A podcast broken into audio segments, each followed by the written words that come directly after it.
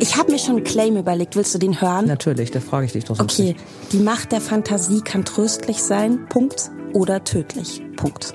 Ey, das wird echt geil. Also wirklich jetzt, ich habe ein echt gutes Gefühl gerade. Dora Held trifft. Ein Podcast von DTV Audio. Hallo, ich bin Dora Held. Und ich habe auch gerade ein gutes Gefühl, denn das ist die Folge 1 von meinem kleinen Podcast übers Büchermachen. Ich selbst habe Bücher verkauft, Bücher vorgelesen und Bücher geschrieben.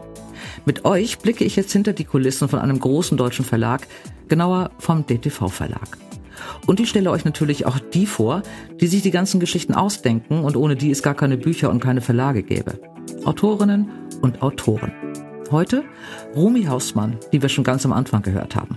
Also, ich treffe die, die Bücher schreiben und die, die sie machen. Zwei an einem Tag. Einen Autor oder eine Autorin und jemanden aus dem Verlag. Sie erzählen aus der faszinierenden Welt der Bücher. Jetzt geht es los und das ist ja immer am Eingang. Am Empfang des DTV-Verlags mit der wunderbaren Olga. Also ich heiße Olga Zitiridou. Das ist ein griechischer Name. Ich arbeite beim Empfang bei DTV seit zehn Jahren. Das ist die Stimme, die man hört, wenn man beim DTV in München anruft, weil Olga nämlich am Empfang sitzt. Sie ist das erste Gesicht, was man sieht, wenn man in dieses Haus kommt und sie ist die Stimme am Telefon, wenn man in der Zentrale anruft. Und du bist seit zehn Jahren hier und du arbeitest als Griechin beim Deutschen Taschenbuchverlag. Mhm. Was muss man machen, um beim Empfang in einem Verlag zu arbeiten? Wie Puh. kommt man dahin? Also ich kam, also vor zehn Jahren, als ich mich beworben habe beim DTV, sollte das eigentlich nur so ein Job sein, weil ich habe ja Archäologie studiert, Archäologie und Geschichte. Das ist mein eigentlicher Beruf ist Archäologin und ich mache, wenn ich nicht am Empfang sitze, noch andere Sachen, künstlerische Dinge, ja. Und ich brauche aber auch einen Brotberuf. Deshalb habe ich mich beim DTV beworben. Was für ja. Menschen kommen hierher? Du hast ja hier, ich stelle mir vor, da kommen Leute hierher, ja. die haben ein Buch geschrieben, die wollen jetzt jemanden sprechen, am liebsten den Verleger ja. und die stehen vor dir und du mhm. musst ja dann ruhig bleiben und freundlich bleiben und achtsam bleiben und geduldig bleiben. Also ich muss sagen, ich in den zehn Jahren habe ich eigentlich nur gute Erfahrungen gemacht hier unten in der Zentrale. Also es stand nie jemand vor mir, den ich, also den man gerne rausgeworfen hätte. ähm, eigentlich kommen nur nette Menschen in den Verlag. Erkennst du alle, die reinkommen? Ja, ich kann mir wirklich jeden merken, der in den Verlag kommt. Jedes Gesicht. Jedes Gesicht. Und die Autoren sowieso, weil ich einfach viel lese mhm. und die auch kenne, die Gesichter, das interessiert mich einfach. Die Autoren haben mich immer sehr interessiert.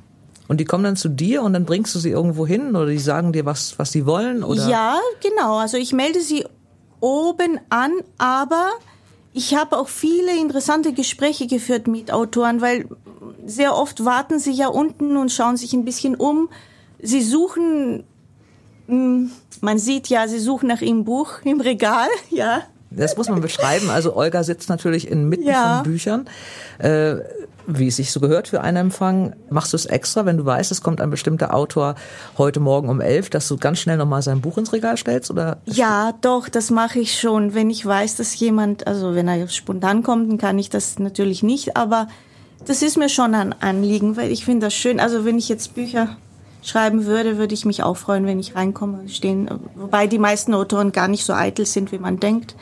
Wer war der netteste Autor, den du je hattest? Gibt es so einen Lieblingsautor, über den du dich immer freust, wenn der kommt? Ja, äh, müsste ich jetzt eigentlich ganz viele nennen und ich nenne einen und spare die anderen aus. Das ist ein bisschen blöd, aber total begeistert war ich immer von Wolf Wondratschek. Mhm. Und der ist ja nicht mehr Autor unseres Hauses, aber ich liebe Wolf Wondratschek, seine Gedichte, seine und der war auch wirklich der, ja, der war besonders. Er hatte eine besondere Stimme sein Gang, also ich kannte schon seinen Gang. Ich wusste, der hatte so Cowboy-Stiefel manchmal an und ich, klack, klack, klack, da wusste ich schon, Wolf Ondracek kommt. Das sagte Olga und bekam verträumte Augen. Ja. Ähm, wenn meine Schwester jetzt bei dir anrufen würde, ja. weil sie den ultimativ besten Kriminalroman geschrieben ja. hat, den sich die Welt überhaupt vorstellen kann. Und sie kommt jetzt zu dir ans ja. Telefon und sie sagt jetzt zu dir, mein Name ist mm, und ich habe den besten Kriminalroman geschrieben. Äh, was sagst du der? Oder äh, ich habe total viel äh, Verständnis für Menschen, die anrufen und irgendwas geschrieben haben. Deshalb ist es mir ein großes Anliegen, dass ich die nicht vor den Kopf stoße und ihnen sage, vor ihnen haben noch 2000 Leute angerufen, die haben auch einen tollen Roman geschrieben. Und deshalb habe ich da so meine Methoden, um ihnen das Gefühl zu geben, sie, sie sind ja die Einzigen, die an dem Tag mm, und man weiß natürlich nie, wer am Ende der Leitung ist. Das mhm. kann ja auch der Starautor sein. Dann gibt er den Bestseller heraus in einem anderen Verlag und ich bin dann dran schuld. Und du bist dann schuld, genau. Ja, und das ist, war, ist immer meine große Sorge. Die meisten der Verlagsmitarbeiter müssen ja bei dir vorbei, oder ja. das alle müssen eigentlich bei dir vorbei. Ja. Und ich glaube, du bist die Einzige, die wirklich immer alle sieht, oder? Stimmt das? Ich sehe immer alle, ja. Und ich äh, bin schon so, so ein Barometer äh, für den Verlag. Ich glaube, ich sehe mehr, als Sie wissen. Das ist sehr, sehr interessant. Eigentlich, ich habe schon diverse Male überlegt, ob ich ein Buch über die, den Empfang schreibe. Ich finde, das ist Darf? übrigens jetzt, mein, ja, Olga, ich finde, das ist meine, meine liebste Stelle jetzt in diesem Gespräch, weil ich ja. jetzt ähm, das allen erzähle werde, die ich jetzt hier nachher ja. noch in diesen Büros besucht. Ja. Und ich glaube, du hast nach diesem Podcast eine ganz andere Stellung im Verlag, als du jemals hattest. Oh. Ähm, weil alle das nachher wissen, was du alles weißt oder alle das ahnen. Mhm. Ähm, was liest du selber? Zum Beispiel John Williams liebe ich. Ich liebe alle Bücher von John Williams, ein grandioser Autor. Ich habe ja Migrationshintergrund. Meine Eltern waren Gastarbeiter, sind nach Deutschland gekommen und äh, ich konnte auch kein Deutsch, also da war ich schon 13, als sie mhm. nach Deutschland kamen und ich hatte, das muss ich vielleicht dazu äh, erzählen, wie ich zum Lesen kam. Das war meine Freundin Saskia, mit ihr bin ich in die Schule gegangen und die hat wahnsinnig viel gelesen, die hat mich immer in die Stadtbibliothek mitgenommen und dann, das war eigentlich so der Anfang, dann habe ich wirklich alles gelesen. Also Erich Kästner und dann später so die großen Klassiker und Thomas Mann, der Zauberberg, da hatte ich nur ein Drittel verstanden. Und wenn du ein Buch gelesen hast, was du ganz, ganz schrecklich findest, ja. ähm, da muss man ja einfach mal sagen, auch sowas passiert ja, ja. im deutschen Verlagsgeschäft. Ja. Und du findest ein Buch ganz, ganz furchtbar. Ja. Und es passieren zwei Dinge. Zum einen kommt der Lektor ja. zu dir zum Empfang und holt das Buch, von dem du weißt, der ist für dieses Buch verantwortlich gewesen. Ja. Sagst du da was? Ja, schon. Was machst du, wenn der Autor kommt von diesem misslungenen Buch, was es ja kaum gibt? Dann sage ich natürlich nichts. Nee. Bist du schon mal? ich glaube, das ist besser so. Bist du schon mal? Äh, du hast vorhin schon gesagt, du hast immer nette Begegnungen gehabt, ja. aber gab es mal irgendwie auch eine unangenehme, jemand, der nicht durchgelassen wurde, vorgelassen wurde? In den Verlag kommen wirklich nur nette Menschen und wenn, vielleicht sind sie nicht nett, aber das kriegen dann andere ab oben. Das ist auch ein Vorteil des Empfangs, weil an mir wollen sie ja immer vorbei. Und zu mir sind sie immer nett und dann, was dann oben passiert, das weiß ich nicht. Zum Schluss, liebe Olga. Mhm. Ähm, Griechenland oder Deutschland? Oh, das ist, das ist natürlich eine sehr, sehr schwierige Frage. Also ich sag mal von beidem das Beste. Was also, ist das Beste an Griechenland? Das Beste an Griechenland ist, ja, so, der Himmel, die Küste, das, der Horiz dieser unendliche Horizont. Also in Griechenland schaut man immer von oben nach unten irgendwie. Man ist irgendwo oben und schaut unten aufs, nach unten aufs Meer. Da können die Gedanken natürlich ganz anders wandern. Also ich bin nicht so, so ein Bergfan und ich, mich stören ein bisschen die Berge hier. Also ein Freund von mir äh, sagte mal zu mir, äh, ja, Bayern ist schön, bis auf den, die Berge, die den Blick aufs Meer verbauen. Und klar, so ist es bei mir. ja, aber ich lebe natürlich auch gerne in Deutschland. Gut, du kommst bald in den Norden, Olga. Ich lade dich mal ein. Ah. Da gibt's keine Berge und da guckt man auch nicht ganz so hoch, ja. aber also ich wohne im ersten Stock und ich guck schon aufs Meer runter. Ah, das, das ist für mich wesentlich Wasser. Also ja. und vor allem nicht nicht ein See, sondern Wasser. Ja, wo man das Ende nicht sieht. Wo man das Ende nicht sieht, das ist äh, Olga, es war mir ein großes Vergnügen. Das ist die Stimme, die Sie hören, wenn Sie im Verlag anrufen. Ich glaube, es rufen jetzt ganz viele an, Olga, bei dir, ähm, nur um mal deine Stimme zu hören, die ähm, so schön ist, wie sie im Podcast. Und Olga ist noch schöner. Und so geht das in diesem Haus los. Danke, Olga. Ja, danke dir. Olga hat mir erzählt, dass Romy Hausmann heute im Verlag ist. Und mit Romy habe ich mich jetzt verabredet zum Kaffee trinken. Am ersten Tag verliere ich mein Zeitgefühl, meine Würde und einen Backenzahn. Das war schon der erste das Satz. war schon der erste. Das war der erste Satz äh, des wahnsinnig erfolgreichen Buches Liebes Kind von Rumi Hausmann und das war auch die wahnsinnig erfolgreiche Stimme von Rumi Hausmann, die mir jetzt gegenüber sitzt. Wir kennen uns auch schon so ein bisschen. Ich war von Anfang an dabei. Da war ich noch im Verlag tätig und durfte von Anfang an dabei sein und auch dein Buch lesen, bevor es veröffentlicht wurde. Und ohne anzugeben, habe ich sofort gewusst, was damit passiert. Das ist nämlich ein Riesenerfolg gewesen. Willst du das mal erzählen? Dann bist du nicht verlegen, wenn ich so Lobhudeleien mache am Anfang. Naja, nee, aber ich finde das noch schlimmer, wenn ich das erzählen soll. Das ist mir immer selber so ein bisschen unangenehm, weil das, das klingt so wahnsinnig. Also ich glaube, ähm, das Buch hat sich 250.000 Mal verkauft. Das Buch ist übersetzt in 20 Länder. Ich weiß manchmal gar nicht so, in welche Länder. Da kriegst du so einen Coverentwurf dann geschickt. Du kannst die Sprache nicht lesen. Das sieht alles super kryptisch aus. Und denkst so, oh, ist halt auch wieder irgendein Land, ne? Und das wird so leicht normal. Und auf der anderen Seite ist es das ja gar nicht so, ne? Mhm. Ähm, die Filmrechte sind optioniert ja, ich warst glaube. das fünfte erfolgreichste Paperback in diesem Jahr. Also hast alles an Preisen auch abgeräumt und eine ganze Menge an Preisen abgeräumt, die man abräumen kann. Und was ich jetzt ganz spannend finde in diesem ersten Podcast, haben wir jetzt, nachdem Olga am Empfang jeden kennt und schon mal jeden gesehen hat, jetzt eine echte Autorin. Ähm, du bist nicht bei, du musstest nicht bei Olga vorbei. Ähm, Doch, ich musste bei Olga vorbei. Pass auf, ich habe eine Anekdote für dich. Ja, bitte. Als ich das letzte Mal hier war, ne, bin ich zum Empfang marschiert und ich hatte, ich hatte meinen Dutt und sah aus, wie ich mal aussehe. Und man denkt ja irgendwie auch, wenn du jetzt mal so Liebeskind geschrieben hast und kommst in dein Haus und Haus und Heim- und Hofverlag, so, die Leute kennen dich. Da war ich ganz, ne, bin ich mit breiter Brust bin ich an, an den Empfang marschiert, hab gesagt, hallo, Hausmann. Man guckte mich an und sagte, ah, wollen Sie, und, nee, genau, und dann sagte ich, ich möchte gern zu meiner Lektorin, hab den Namen gesagt und dann sagte sie, ach, kommen Sie zum Vorstellungsgespräch. Und dann dachte ich so, ja, ja, ich komme heute mal zum Vorstellungsgespräch. Dann wurde ich angemeldet. Olga hat mich gleich erkannt. Ja, das ist eben Olga. Olga ja. hat gesagt, das ist ihr Archäologiestudium. Als Archäologin erkennt man alte einfach Sachen. Dinge. Eine alte Sachen ist bei, bei dir nun gerade nicht. Also ich darf es ja sagen, weil ich jetzt ähm, eine Frau bin und kein Mann und deswegen bekomme ich keine Anzeige oder kein Anpfiff wegen MeToo. Rumi sieht ja irgendwie aus wie 16. Ähm, ne? Also die meisten wollen ja älter aussehen, als sie wollen, äh, sollen oder als sie sehen und so. Ich habe dich kennengelernt auf einem Gartenfest und ich habe wirklich nicht gewusst, dass du Rumi Hausmann bist, weil ich dich so jung fand. Ähm, und sie hatte einen Dutt und sie ist eine ganz schöne Person, kann ich auch mal so sagen. Und dann ist es einfach um noch so unverständlicher, wie so eine Person so ein Buch schreiben kann, wie Liebeskind, was ja wirklich ins, ins Eingemachte geht und was ja so eine ganz psychologisch durchkonstruierte harte Geschichte ist.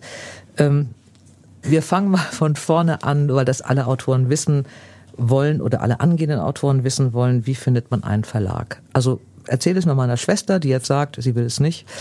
Birgit, entschuldige, aber nehmen wir mal an, theoretisch würde meine Schwester ein Buch schreiben wollen oder hätte jetzt ein Manuskript geschrieben. Wie geht es dann weiter? Wie viel Absagen hast du bekommen bei dem Versuch, einen Verlag für ein Manuskript zu finden?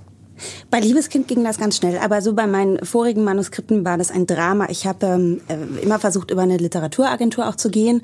Da ist dann ein Agent und der liest dann einfach den Stoff schon mal, der gibt ein Feedback, der macht auch schon so eine Art Vorlektorat und der hat natürlich auch eine Expertise und, und weiß, an welchen Verlag könnte das gehen, wo ist da, wer hat da vielleicht eine Zielgruppe für.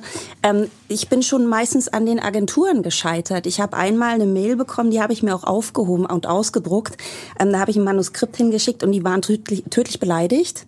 Also das, ähm, die fand es ganz schrecklich, was ich ihr da geschickt habe und dass ich ihr das geschickt habe. Also die, die fand es grauslich. Und ich würde mal sagen, ich schätze mal, ich habe so 30, 40 Absagen überhaupt schon von Agenturen bekommen für Stoffe. Und von Verlagen, ich habe mich gar nicht direkt mehr an die Verlage getraut. Das ging dann auch über die Agenturen. Aber das waren schon, waren schon richtig viele. Ich glaube, wenn du schreiben willst, ja, da brauchst du echt viel Sitzfleisch. Und ich glaube, du solltest nicht schreiben mit dem Ziel, ich will veröffentlicht werden und im besten Fall davon leben, sondern ich glaube, du solltest immer schreiben wollen, weil du einfach schreiben willst. Und wenn man dir heute sagen würde, du wirst in deinem Lebtag oder wirst dein Leben lang kein Geld damit verdienen und du schreibst trotzdem oder würdest trotzdem schreiben, dann glaube ich, ist das wirklich dein Ding. Alles andere, glaube ich, ist so eine ganz ähm, falsche Zielsetzung auch. Das wievielte Manuskript war, Liebeskind? Ich glaube, dass 17., 18. oder 19. Irgendwie so in der Richtung. Man muss aber dazu sagen, ich habe jetzt nicht äh, 17, 18, 19 komplett fertige Manuskripte geschrieben. Da waren auch manchmal so Dinge dabei, wo ich dann einfach nach 50 Seiten, also nach, nach 50 Seiten habe ich vielleicht noch gejubelt und fand mich genial. Nach 60 Seiten habe ich aber gemerkt, nee, das ist eigentlich großer Mist, das muss halt weg. Und da glaube ich, äh, darfst du auch sehr wenig Ego haben und darfst nicht allzu selbstverliebt sein, um dann auch selber zu sagen, gut, ähm, es ist halt auch nicht jedes Wort, was du schreibst, wirklich gut. Mhm. Selbstverliebt und großes Ego. Du hast vor beim Fernsehen gearbeitet als Redakteurin. Ähm, jetzt bist du seit drei Jahren eigentlich oder zwei Jahren, also schon in der Hauptsache in der Buchbranche. Gibt es einen Unterschied zwischen den Leuten beim Fernsehen und den Leuten der Buchbranche? Lustig, dass du das sagst. Ich habe das eigentlich immer komplett anders eingeschätzt. Man denkt ja auch beim Fernsehen geht das recht ruppig zur Sache. Äh, da denkt man viel an Ellenbogen und und dass die Leute da vielleicht auch wenig teamfähig sind. Das ist es gar nicht. Also so, ich habe lange, lange Fernsehen gemacht 12, 13, 14 Jahre so in, den, in dem Dreh. Und ähm, ich immer, wo ich, egal wo ich war, also es war immer sehr viel Team und ein sehr großer Zusammenhalt. Und ich habe lustigerweise die Buchbranche vorher so ein bisschen romantisiert für mich. Ich habe da eher gedacht, das ist alles so, ja, wir sind doch alle Autoren und wir wollen doch alle so vom Herzen hier was in die Welt bringen ne? und unterstützen uns gegenseitig. Und da habe ich lustigerweise gemerkt, also gerade so unter Autorenkollegen auch, ähm, da weht manchmal doch ein ganz anderer Wind. Daran musste ich mich gewöhnen. So, ich glaube, wenn so, also so im, im Verlag und so, das, das ist einfach wirklich Team, das ist ganz toll. Aber so da draußen unter deinen Kollegen, also das hätte ich mir vorher nicht so vorgestellt, ganz ehrlich. Glaubst du, dass es Freundschaften oder Liebesbeziehungen zwischen Autoren gibt? Ich rede jetzt mal nicht von Paul Auster oder Siri Hustvedt, also wirklich Freundinnen? unter Autoren? Hältst du es für möglich? Ja, das glaube ich schon. Aber ich denke, das müssen auch wirklich Menschen sein, die ähm, ja nicht das Problem haben, dass sie sich gegenseitig auch messen. Da muss mhm. das einfach in Ordnung sein. Du schreibst das und verkaufst vielleicht auch mal ein paar Bücher mehr als ich, ne? Und, und trotzdem beziehe ich das jetzt nicht auf, auf mich als persönlichen Affront. So, ich glaube, das ist schwierig, aber ich möchte eigentlich schon auch denken, dass es das gibt, ja. Wir wollen ja, dass die Welt gut ist, ne? Ja, ich ja besonders, ne? Mm, ja, ich weiß, ja. Du bist ja auch jünger als ich. Irgendwann glaubt ruhig, glaub ruhig weiter, dass die Welt gut ist. Ähm, bei Corona war es ja alles ein bisschen anders. Was hat dir bei Corona in diesen Zeiten am meisten gefehlt? Ganz ehrlich, mhm. gar nichts. Gar nichts. Ich hatte die beste Zeit. Also das ist so schlimm, wenn man das sagt. Ne? Ich meine, also mir ist schon klar, alles ganz schlimm. Und es gibt ja auch so viele Leute, die jetzt äh, in Kurzarbeit gegangen sind, die Angst hatten um ihren Job und, und die so verzweifelt sind und so. Und mir ging's richtig gut. Die haben mich alle in Ruhe gelassen. Ich habe ja so ein kleines Häuschen so am Waldrand. Ich war mit meinem Kind zu Hause. Wir haben Homeschooling gemacht. Das war eine große Freude, was ich vorher auch nicht dachte. Ich hatte eine irre Zeit zum Schreiben und, und keiner will was von dir. Du musst das Haus nicht verlassen. Also für mich war das echt der Himmel. Warst du besser beim Homeschooling oder besser beim Schreiben? Also beides ging extrem gut in der Zeit. Ich verzichte jetzt darauf, ähm, Karl zu fragen, der mit in diesem Raum sitzt nein, nein, nein, für alle er Hörer. Gesagt, er hat gesagt, er hat gesagt, ähm, das war super und ich wäre eine prima Lehrerin und am besten wäre, ich würde bei seiner Schule anfangen, wovon ich aber absehe. Ich werde jetzt Karl nicht fragen, weil er jetzt. Nein, ich finde auch das nicht gut, wenn man so Kinder dafür nutzt. Bezahlt, bezahlt. was Nettes zu sagen. Genau, ich habe ihm einen Saft gegeben und er darf ja auch irgendwas spielen. Ich frage ihn mal nicht, aber ähm, also ich war schon überrascht. Eine Freundin von mir hat mir mal die Homeschooling-Aufgaben ähm, gesagt und mir ging das so, dass ich wusste, das hat mir mal irgendjemand erklärt, aber ich hätte wirklich, ich hatte noch nicht mal irgendwie den Ansatz eines ach so war das oder so. Ich wäre, glaube ich, komplett überfordert gewesen mit so einem Homeschooling.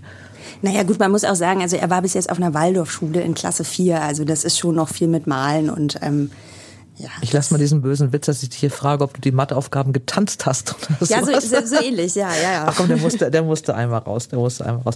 Ähm, wir haben vorhin, ich, ich, wir immer kreuz und quer, wir, immer wenn wir uns sehen, reden wir kreuz und quer und verfolgen keinen roten Faden. Äh, du bist ja auch relativ aktiv bei Instagram und in sozialen Netzwerken. Also zumindest das, was ich so mitkriege. Ich bin es nämlich nicht, ich bin da faul. Du machst da eine ganze Menge, glaube ich, ne?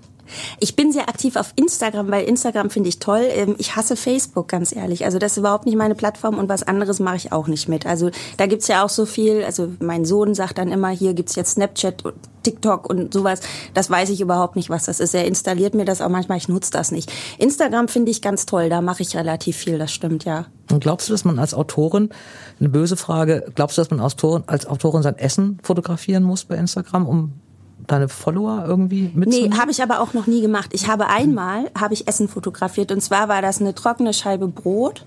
Nee, das war ein Toast Toast oder ein Brot und da habe ich mit Ketchup eine 3 drauf gemacht und das war der Countdown, ähm, ne, der Tage-Countdown bis Liebeskind erschien. Das war das einzige Essen, das ist das einzige Essen, was du bei mir findest und nochmal eine ins, ins Gras gefallene Kugel Eis, die ich gerade essen wollte und die dann irgendwie so. Und dann schreibt dir eine Leserin, schade oder ja, also dann kriegt man da auch ganz viel Mitleid. Nein, ich, ich poste eigentlich gerne Sachen, die ähm, nicht schön sind irgendwie mhm. so. Ich ähm, teile gerne Dinge, die vielleicht ähm, mich auch ja beschäftigen. Also jetzt nicht, also ich versuche jetzt immer nicht so viel Mimimi zu machen, aber ähm, ich erzähle eigentlich lieber Sachen, die ein bisschen negativer sind, mit denen ich mich befassen, ich bearbeiten muss, als hier, guckt her, ich habe hier Outfit of the Day oder was da andere Leute manchmal so machen. Also das mhm. geht mir, da fehlt mir auch das Gehen. Aber du lässt deine, deine Fans da schon, deine Leser mit äh, teilhaben, wenn du schreibst. Also erzählst du da, wie weit du bist oder was du machst? Oder? Nee, das mache ich nicht. Nee. Das machst du gar nicht. Das also nur wenn das also Buch fertig ich ist. Genau, also ich erzähle ein bisschen, ähm, ja, wenn ich auf einer Lesung war oder natürlich, wenn ich einen Preis kriege, das ist mhm. ja auch toll, das kann man ja auch teilen an schönen Nachrichten. Und ansonsten poste ich eigentlich viel mehr übers Leben, anstatt mhm. jetzt direkt auch übers Schreiben. Ich finde das auch ganz ehrlich ein bisschen immer, wenn ich das selber so sehe. Also dann fotografierst du so dein Bildschirm und eine Seitenzahl und so. Und ich denke mir immer so, was soll das? Also die werden schon merken, wenn man Ja, das frage ich mich ja auch.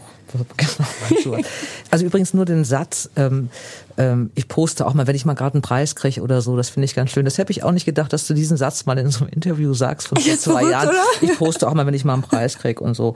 Finde ich super. ähm, nach, nach so einem Riesenerfolg von Liebeskind, was ja das ähm, gefühlte 30. Manuskript war, äh, und das erste, was du veröffentlicht hast, und das dann gleich so eingeschlagen hat, wie schwer ist dann das zweite Buch? Es ist die Hölle. Wusstest du beim Schreiben vom ja. ersten Buch schon, was du machen wolltest? Ich wusste, was ich machen wollte und vor allen Dingen wusste ich, dass es die Hölle wird. Mhm. Also mir war das sehr, sehr klar, dass es wahrscheinlich ähm, als Autorin nichts Undankbarer oder kaum was Undankbareres gibt, als ein Buch nach Liebeskind zu schreiben. Mhm. Aber was willst du machen? Ich meine, du kannst entscheiden, schreibst du überhaupt eins oder lässt es, ja? Also machst du das wie hier der Fänger am Roggen, ne? Der hat 50 Jahre lang, der hat Fänger am Roggen geschrieben und danach einfach 50 Jahre gar nichts mehr. Wärst du cool, würdest du das machen, aber das geht ja irgendwie auch nicht. Man möchte ja. Na, du musst ja auch was tun. Richtig ne? so und das war mir schon klar. Das wird nicht ganz so einfach. Mhm. Warst du, also das Gefühl nach dem letzten Wort welches war, wann war es schöner, bei Martha oder bei Liebeskind? Eigentlich bei Martha, bei Liebeskind war das einfach so, ähm, das war schön, diese Geschichte erzählt zu haben, aber weil ich ja noch nicht wusste, was draus wird, ist ja immer so das Ding. Es ist niemals einfacher gut zu sein, als wenn keiner auf dich wartet und keiner mhm. dich kennt. So, ne, mhm. dann bist du ja völlig frei. So, ähm, das war einfach nur schön, so vom Herzen her, nur für mich. Ich habe diese Geschichte jetzt erzählt. Bei Martha war es schon irgendwie so, ich habe jetzt natürlich wollte ich diese Geschichte schreiben, aber es war ja irgendwie auch, ich habe jetzt eine Aufgabe erledigt, so ne. Also es hatte ja einen ganz anderen Touch, eine ganz andere Qualität, diese Geschichte geschrieben zu haben, als eben die ganzen Sachen vorher. Mhm. Martha schläft ist der ganze Titel. Wir reden immer nur von Martha. Autoren kürzen wir gerne ab. Martha schläft. Ähm, ist aber ein erfolgreiches Buch geworden. Also trotz des Drucks des zweiten Buches oder der Skepsis oder so, sie ist erfolgreich. Sie hat eben das Pech, dass sie genau in der Corona-Zeit erschienen ist äh, in der die meisten Buchhandlungen zu waren. Es gab ganz viele, die dann mit Fahrraddiensten und sonst was gemacht haben, aber sie war oder sie ist immer noch erfolgreich. Sie läuft ja und lohnt sich ja auch. Ähm, wenn man plötzlich aus dem Haus am Wald äh, als Redaktion oder als Redakteurin beim Fernsehen nach dem ersten Buch plötzlich von Lesung zu Lesung pendelt, Preis um Preis bekommt, ähm, Bücher signiert, Autogramme gibt, fotografiert wird, bei Instagram irgendwas macht. Wie schwer fällt das, auf dem Boden zu bleiben? Ach, gar nicht. Ich bin ja eh so ein kleiner Asi. Also das ist wirklich so. Ich, ich so für mich glaube, ich bin total geerdet, bodenständig. Ich bin auch immer sehr ehrlich, glaube ich. Ja, also ich finde es toll. Es ist nicht so, dass ich, dass mich das nicht beeindruckt oder so, aber ich weiß einfach, dass diese Dinge würden sie jetzt nicht mehr passieren oder würde ich jetzt eben nicht diesen Preis kriegen. Das würde so mich im Grundsatz würde es mein Leben nicht schlechter machen. Weißt du, ich bin ja voll okay mit mir und bin im Frieden und das ist einfach, das sind so Sachen, über die freue ich mich, aber wie gesagt, wenn es die nicht gäbe, mein Gott, so. Und ich freue mich genauso, ich freue mich, wenn ich, wenn ich auf einer Lesung bin und ich finde es immer noch ganz unglaublich, wenn ich in irgendeinen Raum reinkomme, da sitzen 300 Leute und ich denke dann immer noch, was wollt ihr denn hier, so, ne? Und dann, die kommen aber wegen dir und das ist so irre. Aber, ähm, ob ich jetzt da bin oder ob ich zu Hause auf meiner kleinen Terrasse sitze, das ist so ich für mich. Ich habe so eine so eine Grundhappiness und so eine Grundaufgeräumtheit und da pegelt das eigentlich gar nicht mehr so sehr aus. Mhm.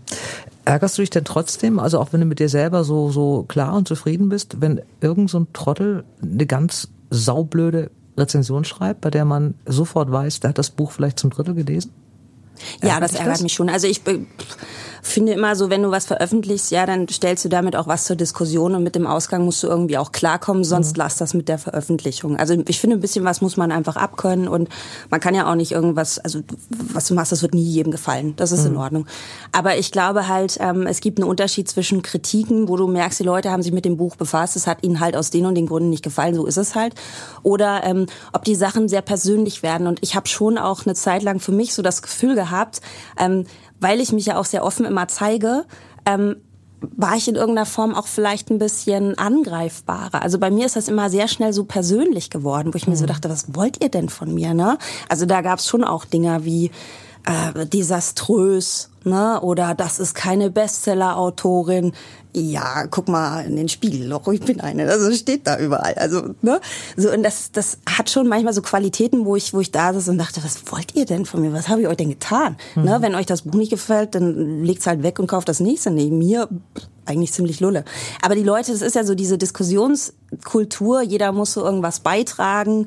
Ja, und, und gerade so, ähm, ich hatte auch sehr das Gefühl, dass bei Martha schläft, das wollten die Leute halt auch lesen, die wollten ja auch werten. Die wollten mhm. ja, es haben ja wirklich die Leute drauf gewartet, um zu gucken, was macht sie nach Liebeskind. So. Und die, die, glaube ich, vorher schon so ein bisschen angeätzt waren, die sind da voll in die Kerbe noch reingegangen. Und da gab es ein paar Wochen, da ging das schon ganz schön rund, wo ich teilweise dann auch wirklich da saß und dachte, Alter, bin ich dafür angetreten? Nee, irgendwie nicht. Mhm. So. Aber das sind so Sachen, damit, ähm, glaube ich, muss man auch lernen, umzugehen. Das muss man, muss man auch aushalten, ja. Ja, man muss auch vielleicht nicht alle Rezensionen lesen oder so. Ich denke mir auch mal ganz oft, es ist ja auch so, dass es oftmals Leute sind, die, die eben auch 30 Manuskripte eingereicht haben und keins ist genommen worden. Und dann kommt eins und ist erfolgreich und dann muss man auch schon mal so ein bisschen quertreten. Und wenn man dann, keine Ahnung, Baby Dancer 79 heißt oder so, dann fällt es auch nicht auf, wer es gewesen ist. Bei den Leuten, die man kennt, die einen ähm, also ich, wie gesagt, ich bin überhaupt nicht gegen Kritik oder so, aber eben diese ungerechtigte oder vor allen Dingen persönliche Kritik finde ich mal daneben. Hilft es, wenn man die äh, in den hm, Roman, die man danach schreibt, mal verwurstet? Also nicht wörtlich, aber so mal, keine Ahnung, zur Leiche oder zum Psychopathen oder zum sonst was Hast du mein neues Manuskript gelesen? Das kann nee, nicht sein. Das hat noch keiner gelesen, aber genau das passiert. Das da. hilft, ne? Und das macht so viel Spaß. Genau, ja, ja, ja das hilft. Ich mache immer die Namen dann so ein bisschen ähnlich, wenn ich mich ärgere. Also nur die, die es war, die weiß, dass sie gemeint ist. Ähm, die, dein Freundeskreis, wie reagiert er eigentlich? Es ist wahrscheinlich der gleiche, den du noch, oder derselbe, den du schon hattest, den du immer noch hast. Ja. Wie gehen die damit um, dass du plötzlich auch Geld verdienst mit Dingen, die eigentlich ja glaubt, jeder machen zu können? Ach, das ist irgendwie auch ganz normal. Ich habe ja ein sehr bewegtes Leben. Mir ging es ja auch finanziell schon mal ganz gut, als ich eben sehr junge Redaktionsleiterin war und so. Ich habe schon mal gut verdient. Ich habe danach ähm, habe ich teilweise Phasen gehabt, wo ich nicht wusste, wie ich jetzt den Kühlschrank fülle. So und ich war immer irgendwie so. Ich habe jetzt eine Idee. Ich mache jetzt ja ja, mach nur und erzähl, wenn es fertig ist. Also das ist irgendwie, das hat glaube ich, auch keinen so richtig überrascht. Mhm. So, ähm, die haben ja auch immer so, ich habe ja diese Mentalität, ich mache halt weiter, irgendwann wird schon was passieren und irgendwann ist was passiert und dieser Freundeskreis ist ja auch schon so, ja, lange Jahre auch an meiner Seite. Das hat irgendwie da keinen so richtig aus dem Schuh gehauen. Das war irgendwie so eine Konsequenz und das ist eigentlich auch ganz schön, dass das da gar nichts Besonderes ist. Ich unterhalte mich auch mit meinen Freunden jetzt nicht darüber, hey, ich bin jetzt diese Woche auf Platz vier der Bestsellerliste oder so. Das ist da gar kein Thema. Das interessiert, glaube ich, auch keine Sau. Was ja zum Erden dazugehört, dass man ja. so einen Freundeskreis hat. Ne? Was liest du selbst gerade? Ich lese gerade von Leona Deakin Mind Games. Das ist ein Psychothriller und ähm, ich bin aber noch nicht so weit. Da ist noch nicht so wahnsinnig viel passiert. Ich bin auf Seite 18 oder so. Und ähm, da werden irgendwelche unheimlichen Briefe verschickt und die eine der Protagonistinnen, nee, ganz am Anfang, die erste Protagonistin hat den Hausmeister erstochen mit einem Bleistift, glaube ich. Und die nächste Protagonistin hat gerade auf Facebook einen Test gemacht, welche Kaffeesorte bist du. Okay. Deswegen, ich möchte mir auch noch kein Urteil erlauben über diese Geschichte. Den Fortgang. Ja, kannst, du, genau. kannst du als Autorin ähm, Krimis lesen, ohne dran zu denken, wie du es selber machen würdest? Oder, oder andersrum, hast du nicht manchmal ähm, Angst, dass man irgendwas aus Versehen übernimmt? Nee, gar nicht. Ich weiß ja auch inzwischen, also so, so sperrig wie ich schreibt ja kaum einer. Die schreiben alle so schön gerade und, und manchmal denke ich auch, die wissen, wie es geht und ich irgendwie nicht. Also ich, ich fühle da irgendwie so gar keine Berührungspunkte und ich kann das gut lesen. Und ich habe es eigentlich auch eher so, wenn ich, wenn ich einen Krimi lese, den ich oder einen Thriller, den ich so okay finde, da mäkel ich gar nicht so viel. Ähm, ich bin eher so, also bei manchen denke ich so, ah, hat sie toll gemacht oder so, aber ich habe dann auch nie so das Gefühl, das will ich jetzt auch machen mhm. oder so. Nee. Mhm. Was liest du? Was ist eigentlich das? Liest du wirklich auch privat am liebsten Krimis oder gibt es da noch andere Dinge? Oder liest du quer durch den Garten? Ich lese viel Literatur auch. Also ich habe es gerade mit französischer Literatur, lese ich sehr gerne und Thriller tatsächlich. Mhm. Also dazwischen passiert nicht viel. Mhm. Wenn du ein Jahr, das ist so meine Zeit, die ich brauche, äh, mit einem neuen Roman zugange bist, dann bist du ja von diesen Personen immer umgeben. Jetzt gerade wieder mit der Corona-Zeit geht es ja manchmal auch so, dass du die Person, über die du gerade schreibst, viel spannender und vor allen Dingen viel sympathischer findet, findest, als all die, mit denen du in Wirklichkeit zu tun hast? Ja, das ist vielleicht bei dir so. Also meine, meine Figuren sind ja nie sympathisch. Also eigentlich möchtest du die ja nicht geschenkt haben. Ja, aber also, doch nicht alle. Du hast doch immer ein, zwei nette dabei. Ich bitte dich. Also nee, nicht so richtig, oder? Na komm. Nee, also die beschäftigen mich schon, aber es ist halt eher so, ich, ich manchmal wünschte ich so, der Tag wäre irgendwie länger. Also ich habe das wirklich auch so ganz klischeehaft, wenn ich so schreibe, dann kriege ich nichts mehr mit und bin so im Flow. Und wenn man mich ließe, dann, oder ich hatte eben auch meinen Sohn nicht, der mich so an bestimmte Strukturen auch bindet, ähm, dann wäre das, glaube ich, so eine ganz verrückte Sache. Sache. Also ich, ich habe da schon so eine ganz andere Realität auch im Kopf, die mich durchgängig auch beschäftigt. Und dann ist das wirklich so, ähm, wenn mein Sohn mal nicht da ist oder so, huch, es ist um vier, ich bin im Schlafanzug, ich müsste mal den Müll rausbringen. Mhm. Das kriege ich irgendwie nicht so gezimmert. Bist du eher Morgenschreiber oder Nachtschreiber? Ich bin auf jeden Fall ein Morgenschreiber. Ich liebe das auch total. Mhm. Und ähm, ich versuche immer sehr, sehr früh aufzustehen, weil ich finde das toll, wenn das noch ruhig ist, keiner nervt dich, keiner will was von dir, du kriegst keine E-Mails. Und so ab einer bestimmten Zeit, so gegen Mittag fängt das schon an, da merke ich so, oh, so das lässt alles so ein bisschen nach und ich mhm. werde lethargisch und möchte jetzt am liebsten ein, ein Schläfchen machen. Ich mache auch fast jeden Tag ein Mittagsschläfchen. Aber dein Kind bekommt immer was zu essen, oder? Muss ja, ja, also er machen? steht auch, du siehst, hast ihn ja gesehen, also er ist auch ganz proper unterwegs, also der wird gut bekocht. Das gut. läuft doch, ja. ja. Gott sei Dank. Das dritte Buch, das dritte dann angeht, erfolgreiche Buch, was wird das? Zwei Sätze? Oder ein? Oder ich habe mir schon einen Claim überlegt. Willst du den hören? Natürlich, da frage ich dich doch so. Okay. Nicht. Die Macht der Fantasie kann tröstlich sein, Punkt, oder tödlich, Punkt. Okay. Mehr gibt's nicht. Ey, das wird echt geil. Also wirklich jetzt. So, ich, also ich, ich liebe ja selten die, die Sachen, die ich, die ich selber schreibe. Das ist so, ich bin da immer sehr am Zweifeln oder so, aber ich habe ein echt gutes Gefühl gerade. Auf wie viel Seiten? Auf also wie viel Seiten? Auf der wievielten Seite bist du jetzt? Ähm, auf Seite 189. Das ist doch schon mal ein guter Weg. Dann hast ja. du ja schon die Kante überschritten, bei der man noch sagt, nee, das wird nichts. Es geht in Fast den Müll. Bergfest, ja, ja. Fast Bergfest. Abschließend. Ähm, welches Buch hättest du gerne selbst geschrieben? Der Alchemist. Ernsthaft? Ja. Paul Coelho? Ja. Hast du es so mit der äh, also ich bin ja auch bei so einem, bei so einem Blog tätig, mymonk.de, mhm. ne, für die, die es interessiert. Ja, das sollte man ruhig nochmal sagen, ja, mymonk.de. Das finde ich auch, muss man mal wo unterbringen. Ja, ne? genau. So, also ich beschäftige mich ja viel so mit Sinnfragen und so einem Gedönse eben auch. Und ich finde, der Alchemist also da passiert ja jetzt nicht wahnsinnig viel, ne? Mhm. Also da reist dieser Hirte, der reist halt so durch die Gegend und will einen Schatz finden und so. Und das ist alles nicht so richtig greifbar, aber ich finde, so was da so zwischen den Zeilen steckt und dieses Gefühl, dass dieses Buch auslöst, ähm, wenn du das abends liest, danach kannst du besser schlafen. Ich schwör's dir, es ist echt so. Dieses Buch macht was mit dir und das finde ich ja toll, wenn du einfach weggehen kannst vom reinen Text oder oder ne vom reinen Wort und da steckt einfach noch irgendwas anderes drin. So und ich glaube, das ist echt eine Gabe. Ja, Rumi, ich ähm, mache keinen bösen Witz, aber ich, wenn jetzt ein Leser beide Bücher noch nicht kennt, ähm, dann sollte er erst Liebeskind lesen und dann Paul Coelho, der Alchemist, und es wird eine große Verwunderung da sein, dass das dasselbe Hirn beschäftigt. Also mich verwundert das schon. Bei welchem Buch bist du denn froh, dass du es nicht geschrieben hast? Ah, das kann ich dir jetzt nicht sagen. Nee, also ich, ich müsste einen Kollegen wäschen, aber das mache ich nicht. Gut, okay. Äh, und was ist das Schöne am Schreiben? Das Schreiben ist einfach nochmal so ein doppeltes Leben, glaube ich. Das ist einfach nochmal so ein, so ein anderes Leben, was du dir komplett selber stricken kannst. Und was ist das Schöne am Nichtschreiben? Das, nee. Nee, nee. Hast du nicht diese Zeiten, wenn du mit einem Buch fertig bist und dann hast du diese, diese Zeit zwischen das, zwei Büchern? Nee, ich hatte mir das vorgenommen. Ich kann das nicht. Ich kann das echt nicht. Ich dachte diesmal, also als ich Martha Schläf fertig hatte, dachte ich, oh, jetzt nimmst du dir mal so zwei, drei Monate und arbeitest, also weißt du, und machst mal so einen Garten und mal so einen Haushalt, was man ja auch mal so zwischendurch machen muss.